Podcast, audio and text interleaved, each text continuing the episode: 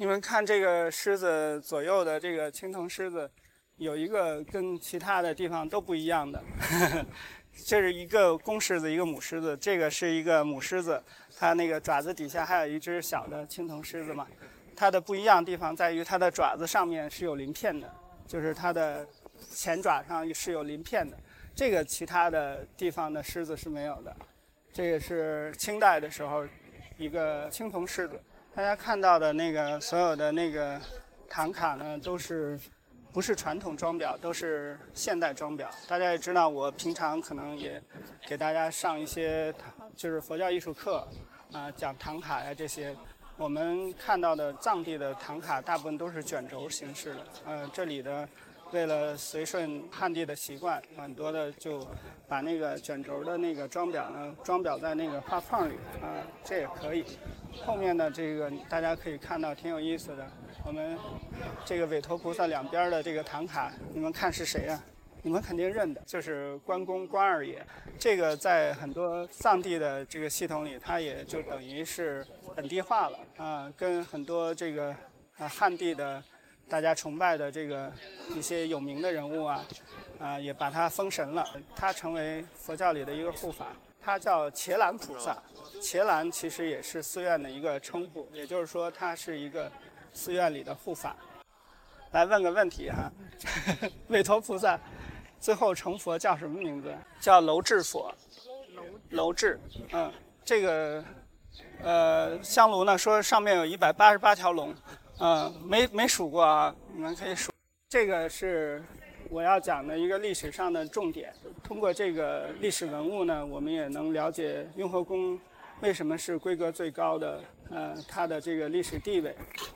这个碑呢叫喇嘛说碑，这个碑呢成立在呃一七九二年，是乾隆皇帝在八十二岁的时候建的这个碑。这个碑上也是呃满蒙汉藏四族的文字来撰写的，什么意思呢？这里面是有一个历史的故事。大家知道那个乾隆皇帝在七十大寿的时候，呃，藏地的这个六世的班禅大师不远万里从从拉萨啊，从日应该说从日喀则一路啊，这个走了大概有呃一年，就是到了这个北京。来觐见，呃，乾隆皇帝为乾隆皇帝祝寿，然后呢，乾隆皇帝也非常高兴，在这次迎接这个六世班禅大师到京的这件事情上，我们才有了现在我们去承德避暑山庄旁边有外八庙，是吧？都是那个时候为了迎接六世班禅盖的。包括在北京，大家可能知道西黄寺，原来是双黄寺，有东黄寺和西黄寺。像现在只留下西黄寺是他的驻锡地。后来呢，很不幸呢，到了北京以后呢，因为班禅大师染了这个天花，然后就在北京圆寂了。所以我们现在在西黄寺还能看见一个清净化成塔，那个塔是班禅大师的衣帽冢。因为这件事情，就是促进了很多的这个藏汉的交流啊，使中央政府和西藏的最高的宗教领袖能有这样的一次接触，所以呃，皇帝呢，就是乾隆皇帝呢，非常的欣喜，然后呢，也是希望能这个事情推广到西藏的各个地区，能够起一个示范的作用。没想到这个班禅大师圆寂了。然后呢，皇帝呢就赏赐了大量的金银，呃，修金身的十足十的金身的佛像金塔，然后给了很多的供养，然后交给了这个呃这些他的随从。当时班禅大师呢有一个呃弟弟叫中巴活佛，其实是班禅大师的侍者。然后呢，他把这个所有皇帝赏的这些东西呢。都带回了扎什伦布寺，就是日喀则的那个班禅的驻锡地。他还有个弟弟，就是当时噶举派的夏玛巴活佛。但是这个兄弟之间呢，就觉得便宜都让中巴活佛占了，啊，然后觉得这个皇帝赏了这么多钱，你是不是该分一分？结果为什么没有一一分钱没有分我？然后这个就造成了很大的不满。因为这件事儿，然后他就酝酿了。一个非常大的这个错误，为了能就是抢这笔钱，然后就联合了当时叫库尔喀，其实就是现在的尼泊尔。库尔喀是一个种族，他把库尔喀的部队那个骑兵是很厉害的，当时从开了一个口子，从库尔喀一直杀到了，呃，一直把他们就是他是个内奸嘛，等于一直带路引到了扎什伦布寺，把扎什伦布寺抢劫一空，把所有的东西，甚至佛塔上那些装在佛塔上的那些什么松石啊，那些这个珍宝都抠下来，就已经到了穷凶极恶的程度。这件事情呢，就是非常的让这个乾隆皇帝震怒。乾隆皇帝呢，当时派的谁啊？这个人大家也听说过，就是福康安，就传说是他的私生子的那位，就去平定这个西藏的叛乱。当时后来福康安很争气啊，去了以后就平定了，不仅把夏玛巴活佛就是呃逮捕，而且勒令所有的这些这个夏玛巴这一支的传承停止，不准转世，然后就建了这样的一个碑在这儿。也就是说，一七八二年是乾隆七十岁的时候，啊，这个发生了这个班禅大师进京觐见的这个事儿。十二年后。当他八十二岁的时候，他写了这个这样的一个文章，这个文章说得很清楚，也就帮助大家解理解为什么在北京要设立这么一个藏传佛教的这个寺院。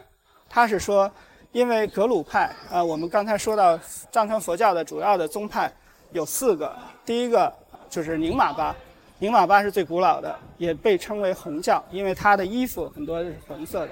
还有啊，这个这个噶举。噶举是称为白教，还有萨迦派，萨迦派称为花教，然后还有最后一个成立十四世纪宗喀巴大师成立的，就是格鲁派。我们这个寺院虽然是藏传寺院，但是藏传寺院里面的格鲁派的寺院。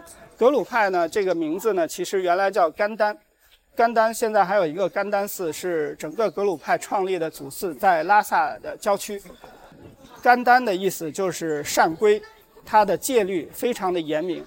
所以后来随着这个格鲁派的发展，基本上藏地的宗教和政治的领袖就被格鲁派垄断了。它是所有的藏汉结合的这样的一个政权。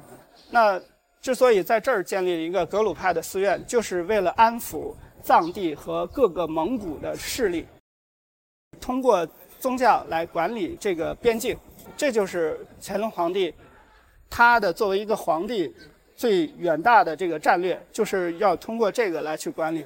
借着这次突发的这个事件，然后平定了这个叛乱以后，他就在一七九二年的时候公布了一个条例，这个条例叫《钦定藏内安抚善后二十九条》。这二十九条就规定了什么事儿呢？雍和宫成为一个非常重要的管理藏族事务的一个机构。这个机构非常的高，而且都是需要王爷以上的人才能担任这儿的这个领袖，而且这里面成立了经院，非常重要的就是确定了金瓶撤迁的这件事儿。现在大家知道金瓶撤迁，大家知道有两个金瓶吗？一个金瓶在大昭寺，是管理藏内事务的，所有的大活佛的认定都要由这个政府出面，根据金瓶撤迁的结果来去管理。另外一个金瓶。就在这儿，就是管理除了西藏之外的，包括外蒙、内蒙、青海，整个这个呃四川，整个所有的藏地的，就是全国的宗教事务都在这儿，所以它的规格最高。然后这里面呢，呃，因为这件事情呢，呃，乾隆皇帝也说了一句话，就是“佛本无生，安有转世”，他就说转世这回事儿没有这回事儿。啊，就是跟佛教的教义不符。大家都知道，他自己个人是一个非常忠实的藏传佛教的一个弟子，他的老师是三世的张家活佛，所以他说出这样的有佛教见地的话，嗯，也不为过。后来他说呢，虽然金瓶撤迁呢这件事情不能完全的解决问题，但是他至少可以阻断这种。亲戚之间转世，就是你想想，中巴活佛还有抢抢钱的那个夏尔巴和班禅大师是亲属，就说转来转来转去，这个活佛都转到你们自己家，然后因为兄弟之间的争夺财产，然后造成地方的这么不安定，这个事儿一定要停止，所以才做了这件事儿。所以大家也知道，这个碑的意义非常的大。北京还有一个地方叫西藏文化博物馆，里面有一个呃二二分之一的这样的一个塔，然后那个地方呢也会说很多活佛转世的一些事情。所以这个呢就是整个这个寺院，包括西藏很多达赖喇嘛当时执政的时候摄政的时候。都是靠这个雍和宫推荐出来的人才去帮他们去管理，所以这个地方已经规格非常的高。大家也知道有这样的一个历史。我们转过头来看进去的那个大殿里，可能会有一些呃，就是讲经的地方，然后他们上早晚课的地方。